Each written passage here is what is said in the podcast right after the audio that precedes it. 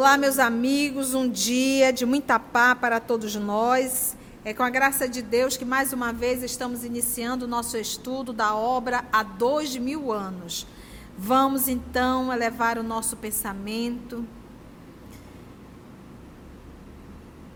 Amado Mestre Jesus, quanta paciência para com todos nós ao longo de tantos milênios em que nos debatemos na ignorância e principalmente na rebeldia às leis divinas.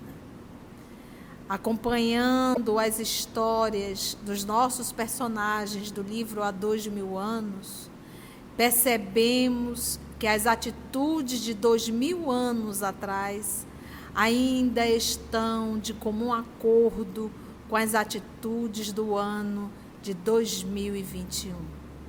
Ainda caímos nos mesmos erros de rebeldia, de valorização do prazer, de valorização do poder, de valorização do ter e de valorização do ego. Quando, Senhor, iremos despertar para a realidade da nossa vida espiritual? Com a tua permissão, te pedimos para nós iniciarmos mais uma vez o estudo da obra há dois mil anos e que os nossos amigos espirituais, em teu nome, possam mais uma vez nos inspirar e nos conduzir. É em teu nome, divino amigo, que todos nós aqui nos encontramos. Que assim seja. Então, meus amigos, hoje, 12 de abril de 2021, a nossa irmã Aramita irá fazer a recapitulação do nosso último estudo e logo depois iremos dar continuidade à leitura e estudo da obra. Na semana passada, nós vimos os funerais de Fúvia, que morreu envenenada pela sua própria filha. E o Emmanuel bem nos diz, né, que ficou Emiliano e Aurélia na casa, e ele diz que ficaram a casa tornou-se abrigo de dois corações que se odiavam mutuamente. E soubemos também que no ano de 54 subia Domício Nério ao poder, né? E naquela época os envenenamentos era uma coisa comum, né? Se envenenar, se ter poções em casa. E Emiliano um dia, Emiliano também era valoroso e ele também é, ele era ele falava a, contra Domício Nério, né? E ele passou a ser visado. Então ele um dia ele chega em casa mais cedo e encontra Aurélia e Plínio é, no, no tálamo conjugal, no leito conjugal. Ele pensa em chamar Plínio para o duelo, mas ele desiste e ele começa a ficar desgostoso, está desgostoso com a vida, né? Com a vida pública, com a vida de militar. E aí ele vai para o seu gabinete e, apesar do, dos intentos dos amigos espirituais, não conseguiram evitar que ele tomasse a cicuta e se envenenasse. Aurélia mais uma vez simulou pesar no, no funeral de Emiliano e depois ela caiu na vida com Plínio, marido de Flávia.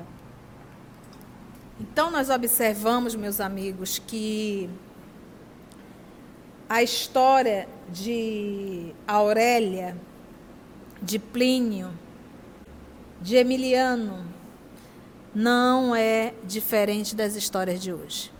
Então, quando os espíritos nos falam que nós estamos há milênios batendo na mesma tecla, repetindo os mesmos erros, eles não estão mentindo, não. Isso é autêntico.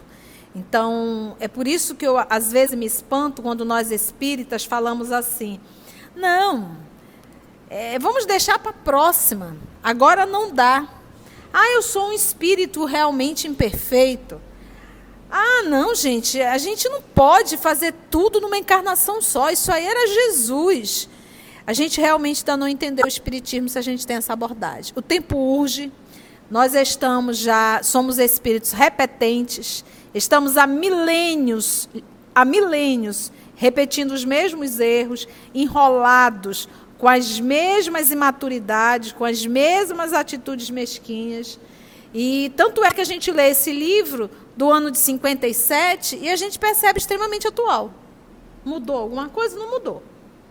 Então vamos ver, depois da morte de Emiliano, que cometeu o suicídio tomando a cicuta, deixando aí a Aurélia livre, entre aspas, porque ela é uma mulher aprisionada aos desejos e aos prazeres, ela é escrava disso, ao ponto de ter matado a própria mãe. Em casa dos Lêntulos e dos Severos, a vida continuava a desfiar o rosário das desventuras. Havia mais de cinco anos, em 57, que Saúde de Horas se encontrava definitivamente instalado em Roma, sem haver desistido dos seus desejos e propósitos a respeito da esposa do amigo e benfeitor. Consolidada a sua fortuna no comércio de peles do Oriente, não perdia ele as mínimas oportunidades para evidenciar a excelência de sua situação material, a mulher cobiçada de longos anos.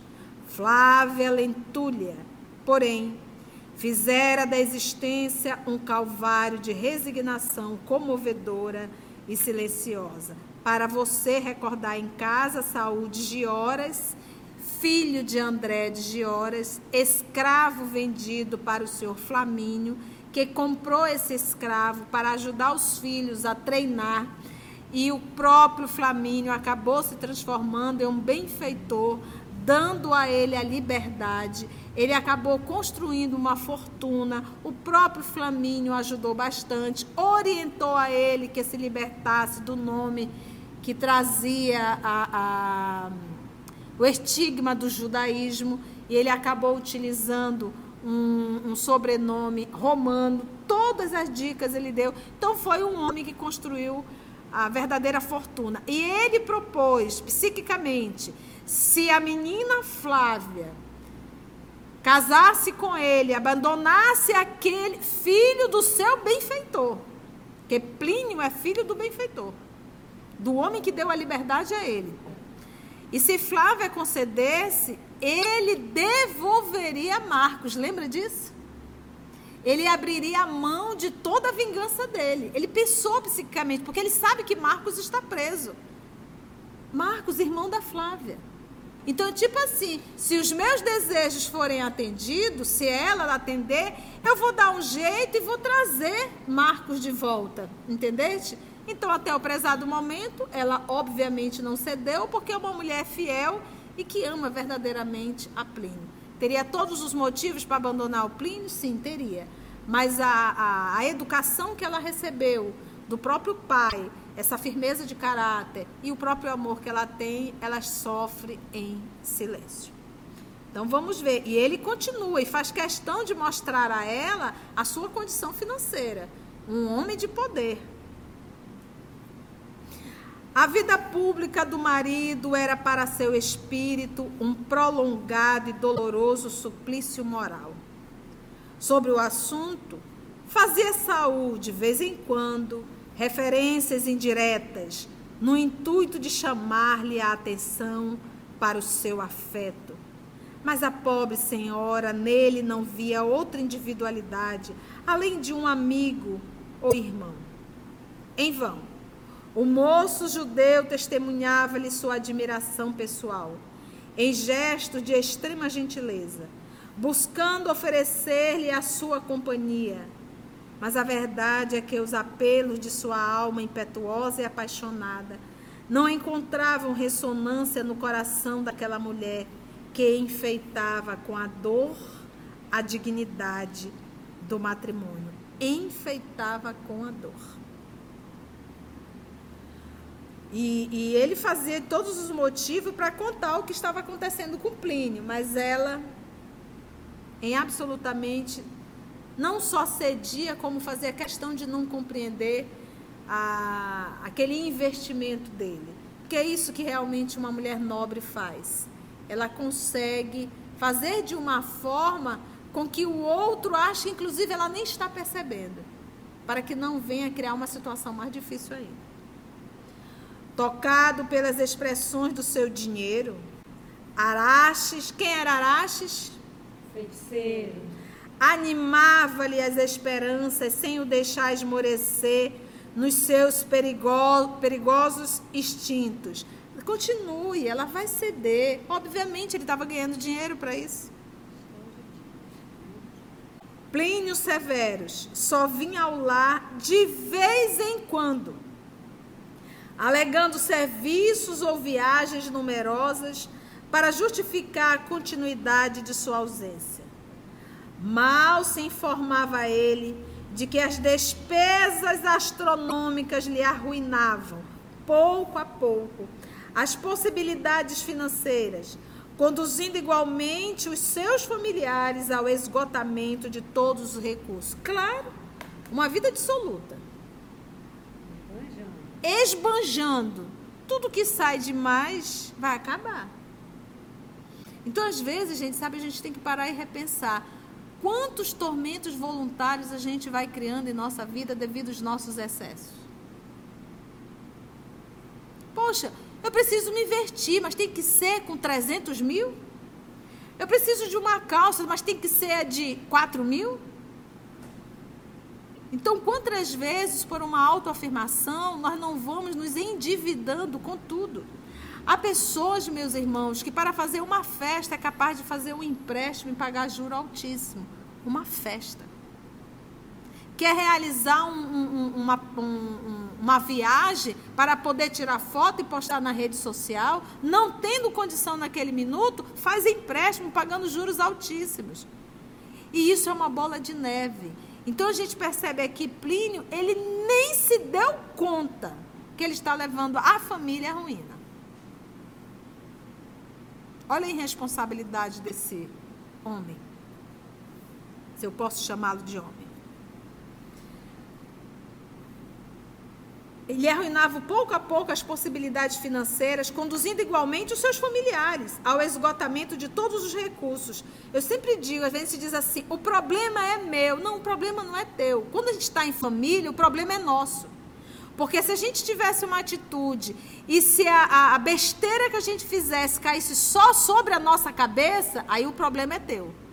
Mas quando nós estamos em família, quando a gente tem uma atitude errônea, a gente cai e quem está conosco cai junto. Um filho que não respeita o seu organismo, que não respeita a sua sexualidade, que não respeita a sua alimentação, que usa droga, que, que usa álcool, vai adoecer. Quem vai cuidar? Mamãe e papai. Não é verdade? Um esposo que tem uma vida promíscua, que abandona sua esposa dentro do lar, vai envelhecer, não vai? Vai. Vai ficar doente? Vai. Quem vai cuidar? a esposa. Se for digna. Porque se não for, ela vai abrir mão. Que os filhos tomem conta. Mas alguém. Então, gente, quando a gente vive em sociedade, eu não posso dizer o problema é meu. Então, o que eu faço da minha vida, eu ainda vou responder por mim e pelo trabalho que eu estou dando ao outro. Pela minha irresponsabilidade. E aqui está Plínio, ele está se achando. Mas olha o que ele está fazendo. Está levando a família junto. Então eu tenho aprendido isso, sabe? Meu corpo, não, meu filho, não é teu corpo. É corpo é de Deus. A hora que ele quiser, ele te tira daí. O corpo é uma veste que é um empréstimo divino. Mas a hora que Deus quiser, ele te tira. Então não diga o corpo é meu. O corpo é de Deus. Ele está emprestado. É isso que a gente tem que começar. E a vida, a vida também não é sua. A vida é uma oportunidade. Mas que Deus também tira na hora que você quiser. E quando se estamos em família, eu sou responsável pelo coletivo. Eu sou responsável pelo coletivo. Algumas vezes, mantinha colóquios, né, conversas afetuosas com a esposa, a quem se sentia preso pelos laços de afeição eterna e profunda. Mas as seduções do mundo eram já muito fortes no seu coração. Para serem extirpadas, ele estava o que aí já? Fascinado, preso, viciado. E lembra, gente, que esse vício todo eu não faço sozinho. Ainda existem aí as minhas companhias espirituais que passam a me utilizar como instrumento, inclusive do próprio gozo deles. Então é um vício muito grande, não só dele, mas ele também passou a ser um instrumento de espíritos de baixo padrão vibratório. Então, apesar de todo o carinho da esposa, ele se sentia bem, mas a saudade lá do vício era muito grande. Por isso que às vezes eu digo, sabe, assim, não experimenta. Não vai experimentar. Nada, nada que, nada que, que te levaria a um vício, não experimenta. Porque você não sabe o que você pode acionar dentro de você. No íntimo, desejava voltar à calma do lar, a vida carinhosa e tranquila, mas o vinho, as mulheres e os ambientes ostentosos eram a permanente, olha a palavra, obsessão do seu espírito combalido. Combalido é sem forças. Obsessão. O que é obsessão? Uma ideia fixa. Então, meu irmão, minha irmã, você que está em casa ouvindo, fazendo uma reflexão, entrar nesse, nesse mundo de orgias e de vícios é fácil. É bem fácil. Agora, sair é necessário um esforço que nós humanos não estamos acostumados a fazer. Esforço e disciplina muito grande. Outras vezes, embora amando a esposa eternamente, não lhe perdoava a circunstância da sua superioridade moral, irritando-se contra a própria humildade que ela testemunhava em face dos seus desatinos, e regressava novamente aos braços de Aurélia, como vítima indecisa entre as forças do bem e do mal. Ele se irritava até com a renúncia da própria esposa. Para você ver o que, que é um espírito envolvido com as trevas. No ano de 57, a saúde de Calpurnia, abalada em extremo, obrigara a família a reunir-se em torno do leito da matrona generosa. Pela primeira vez, após o casamento do irmão, voltou a Gripa Severo de suas longas aventuras em Massília e em Avênio, para junto de sua mãe enferma e abatida, atendendo-lhe os sentidos e carinhosos apelos. Reencontrar Flávia Lentulha e participar com ela das claridades do ambiente doméstico foi o mesmo que reavivar velho vulcão adormecido. Porque lembra que o Agripa se afastou do lar devido ao amor ele que ele diz sentir por Flávia. Então, o que é que ele fez? Ele apenas fugiu. Resolveu? Não. Não. Então, ao voltar, acendeu novamente o vulcão. Dizer, tia, o que, que a gripa poderia fazer? Sublimar esse sentimento. Eu não posso, porque, gente, amar não é pecado. O amor é de ordem divina. O que ele tinha que fazer aqui era trabalhar o desejo. Ele poderia continuar amando como uma irmã, porque o amor ele está acima da forma, ele está acima do desejo. Ele não conseguiu fazer isso. Então o que ele fez? Ele apenas fugiu e deixou o desejo lá. Porque o que faz sofrer o, o Agripa é o desejo, não é o amor. Então, em verdade, ele quer possuir Flávia. Ele tem um desejo por Flávia. E isso é que está machucando ele. E o que ele deveria fazer era justamente educar o desejo e transformar esse sentimento no amor, no amor. O que, é amar? Amar é querer o bem do outro. Não é querer que o outro me realize os meus desejos. É saber que o outro está bem, que o outro está feliz, essa, essa pessoa que nesse momento poderia estar dando uma ajuda a ela. Que ele, inclusive, não tem ideia do que o, o, o Plínio está fazendo. Chamar o Plínio. Inclusive. E, e, e detalhe, o Plínio, tá, o Plínio está torrando todo o dinheiro da família. Então, gente, amar não é pecado. Amar não nos faz sofrer. O que nos faz sofrer é o desejo é o apego, é o querer ser e possuir, né? possuir o outro. Então isso, então quando a gente não se sente realizado em nossos desejos, a gente acaba o quê?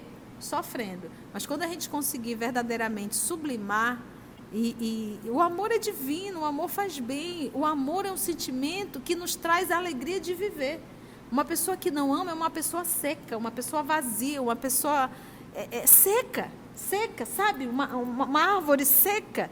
É, é assim quando a gente não tem o sentimento do amor. A um golpe de vista, compreendeu a situação conjugal de Plínio, procurando substituir-lhe o afeto junto da esposa desvelada e meiga. Então, o que, que ele fez? Vou substituir meu irmão, vou aproveitar esse momento e vou realizar o meu desejo. Ele está preocupado com quem aí? Com Flávio ou com ele? Com ele. Aonde que está o amor aí? Não existe, aí é o desejo egoísta. Então vou aproveitar aqui que houve uma brecha e vou ver se eu consigo realizar. Ele nem está pensando no irmão e muito menos na Flávia. Olha o escândalo. Imagina um irmão se relacionando com a esposa do seu irmão. Gente, isso é de uma crueldade uma falta de respeito. Isso não é amor, isso é desrespeito mesmo. Me perdoe se você um dia já viveu uma experiência dessa. Mas é um ato de extremo desrespeito. Quem ama quer o bem do outro. E não o bem se servir. Então, olha aqui o que, que ele fez, esse jovem. O Agripa, irmão mais velho, né? Desejava confessar-lhe todo o seu amor ardente e infeliz, mas guardava no coração sublime respeito fraternal por aquela mulher que confiava nele como irmão muito amado. Mas se ela tivesse dado uma brecha. Tchau, Plínio. Tchau, Plínio. Porque ela, como uma esposa, não deu oportunidade para ele mostrar as suas. E é isso que. Gente, aqui fica uma lição para nós mulheres. O homem sabe aonde ele pode dar sua cantada ou não. Ele sabe. Como meu pai dizia, minha filha, a mulher ela tem que impor respeito. Uma mulher que não se impõe respeito, homens tiram brincadeiras de mau gosto, dizem coisas de mau gosto. Mas por quê? Porque a própria mulher não está se respeitando. Então, como dizia Painho para mim, para você ter respeito, você tem que se dar o respeito e também se respeitar. Então ela era uma mulher que se dava ao respeito. Então logo nenhum dos dois, nem o próprio Agripa, muito menos o, o Saul, tinha essa liberdade. Insinuava, né? O Saul, que é o mais doente de todos. Mas não tinha. Então a gente vê aí a responsabilidade da mulher na sua vida. Foi assim que, nas alternativas de melhora da velha enferma, Flávia lhe aceitou a companhia para distrair-se em alguns espetáculos da rumorosa cidade da época. Então, começaram a sair os dois juntos. Tanto bastou para que Saul envenenasse os, os acontecimentos, supondo nessas expansões inocentes uma ligação menos digna que lhe enchia de pavorosos ciúmes o coração violento e irracível. Ou seja, eu até tolero ela com a esposa, mas ela com o amante não. Se é para ser um amante, que seja eu o amante. E é aquilo, eu sempre vou projetar no outro aquilo que eu tenho dentro de mim. Então, um homem perverso como ele e, e extremamente maldoso, para onde ele olhar, ele vai ver maldade. É verdade? Então, a gente está sempre julgando o mundo com a lente dos nossos óculos.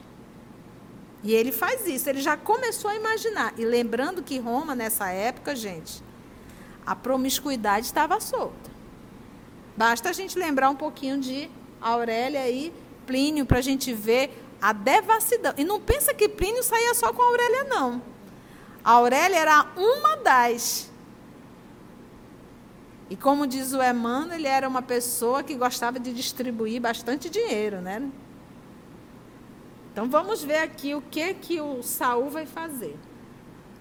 Na primeira oportunidade, insinuou a Plínio Severo todas as suas ardilosas suspeitas, arquitetando com a sua imaginação doentia situações e acontecimentos que jamais se verificaram.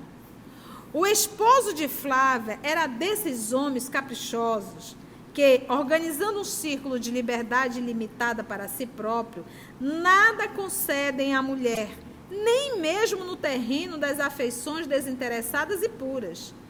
Dessa forma, Plínio Severus começou a acatar a palavra de Saul, concedendo-lhe aos conceitos insensatos o mais largo crédito no seu fórum íntimo.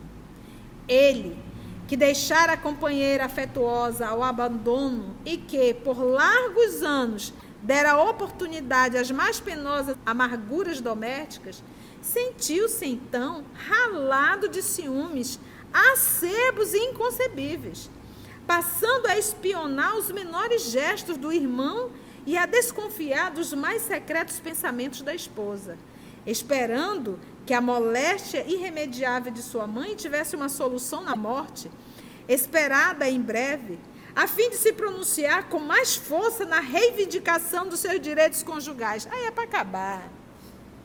Cidadão abandona, mudou, né? Mudou, abandona tudo.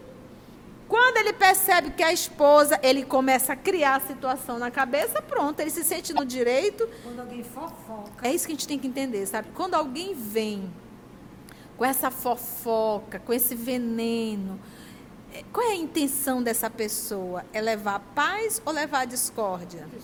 A discórdia. Se é levar discórdia, você já sabe que não é o espírito nobre. Agora, lembrando sempre que Saul trouxe o veneno, porque até então ele não tinha se apercebido. Ele não, ele não tinha ainda prestado atenção. Era o irmão e a esposa. Não, porque Saul não só fofocou, ele inventou. Inventou. E, deta... e nunca se verificaram. Pois é. E os dois não estavam saindo? Os dois estavam saindo. Ele não sabia que estava saindo? Só na sorveteria daquela época. Né? Eles estavam saindo, mas tá tudo ok. Como irmãos. Mas a partir do momento que Saul veio e fez o, o inferno na, na, torre, né? Na torre psíquica dele, começou todo esse. Gente, entrava o ano de 58 com amarguradas perspectivas para as nossas personagens. Um fato, porém, começava a ferir a atenção de todas as personagens dessa história real e dolorosa. A dedicação de Lívia à sua velha amiga doente era um exemplo raro de amor fraterno, de carinho e bondade indefiníveis. Oito meses a fio sua figura franzina e silenciosa esteve a postos dia e noite, sem descanso, junto ao leito de Calpurnia, provando-lhe com exemplos a excelência dos seus princípios religiosos. Gente, está vendo o que é um coração nobre? A Calpurnia não deu um apoio para Lívia. Nenhum apoio. E olha qual a resposta que Lívia dá. Ou seja, aquela atitude de Calpurnia não apagou o amor que Lívia tem por ela. Quanta nobreza da Lívia. Muitas vezes a nobre matrona considerou intimamente a superioridade moral daquela doutrina generosa que estava no mundo para levantar os caídos, confortar os enfermos e os tristes, disseminando as mais formosas esperanças com os desiludidos da sorte. Em confronto com os seus velhos deuses que amavam os mais ricos e os que oferecessem os melhores sacrifícios nos templos. E aquele Jesus humilde e pobre, descalço e crucificado, de que ele falava Lívia em suas palestras íntimas e carinhosas. Calpurnia estava plenamente modificada. Às vésperas da morte, a convivência contínua da velha amiga renovara-lhe todos os pensamentos e crenças mais radicadas. Tratava melhor as escravas que liberavam o leito e pedir a Lívia lhe ensinasse as preces do profeta crucificado em Jerusalém, o que ambas faziam de mãos postas. Quando os aposentos da enferma ficavam silenciosos e desertos.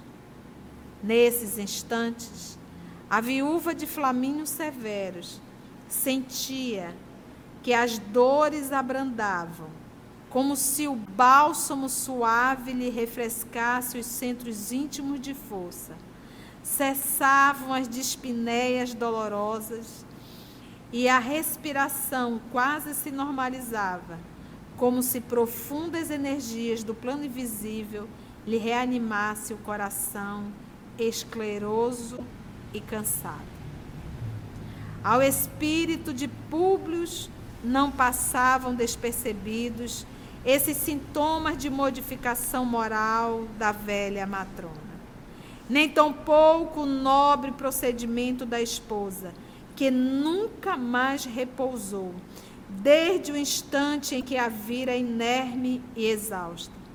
Os sofrimentos da vida haviam igualmente modificado muito a estrutura da sua organização espiritual.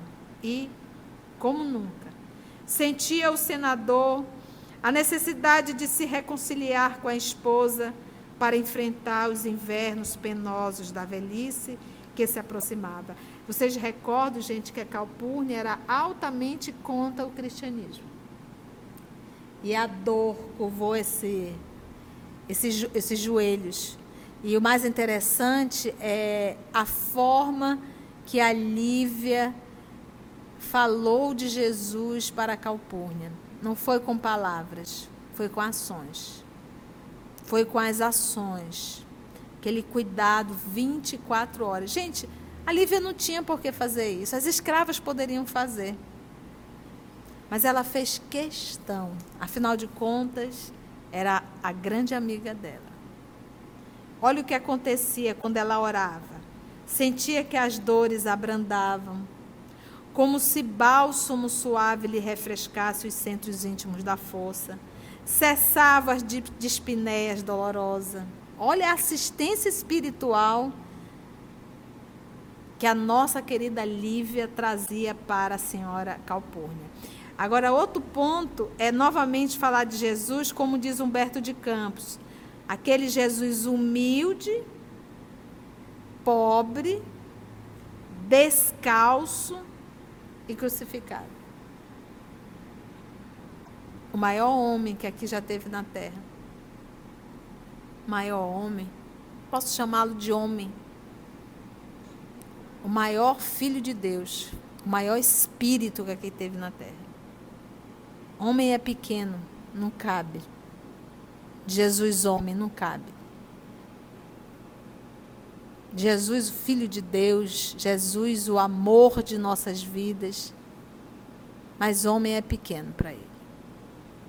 Não só ele, como Lívia já havia ultrapassado meio século de existência. E agora, que tão bem conhecia a vida e os seus dolorosos mecanismos de aperfeiçoamento, se sentia apto a perdoar todas as faltas da esposa no pretérito considerando que os seus 25 anos de martírio moral no sacrossanto ambiente doméstico bastavam para redimi-la das faltas que, porventura, houvesse cometido nas ilusões da mocidade em terra estranha. Conforme supunha em suas falsas observações, filhas ainda da calúnia que lhe destruíra a ventura e a paz de uma existência inteira.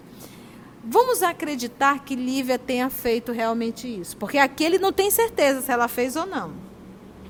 Mas o fato dele perdoá-la, isso já é um movimento de evolução do próprio Emmanuel, senador. Porque qual era a maior encrenca do senador? Vaidade e orgulho.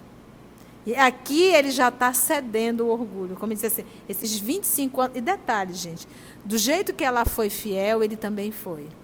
Em nenhum momento ele procurou uma vida extraconjugal. Ele também se absteve disso. Porque ele a ama. E, e, e, é isso, sabe, gente? Esse amor maduro, esse amor pleno, o casal se plenifica. Ele não precisa buscar fora, ou ela buscar fora, porque ambos se plenificam, se realizam de uma tal forma que não, não consegue olhar para outra pessoa, não consegue imaginar com outra pessoa. Isso são almas gêmeas, almas que conquistaram almas. É, é um amor belíssimo e muito raro de nós encontrarmos aqui na Terra. Quase sempre as relações aqui na Terra é expiação ou provação ou interesses que a gente paga sempre um preço muito alto. Cenas do próximo capítulo. Então, meus irmãos, a próxima semana nós vamos ter o diálogo entre Públio e Calpurnia. Será um diálogo doloroso, libertador e muito necessário. Vamos agradecer a Jesus por mais esse momento, envolver a nossa querida irmã Lígia, que irá fazer a nossa prece de agradecimento. Amado Mestre Jesus, nesses tempos tão difíceis e tão incertos que estamos atravessando, agradecemos a oportunidade de ter podido estar aqui por mais uma vez, aprendendo, refletindo sobre os seus ensinamentos. Agradecemos o apoio da espiritualidade amiga que nos intuiu esteve entre nós mais uma vez nessa noite de estudos. Obrigada, Senhor.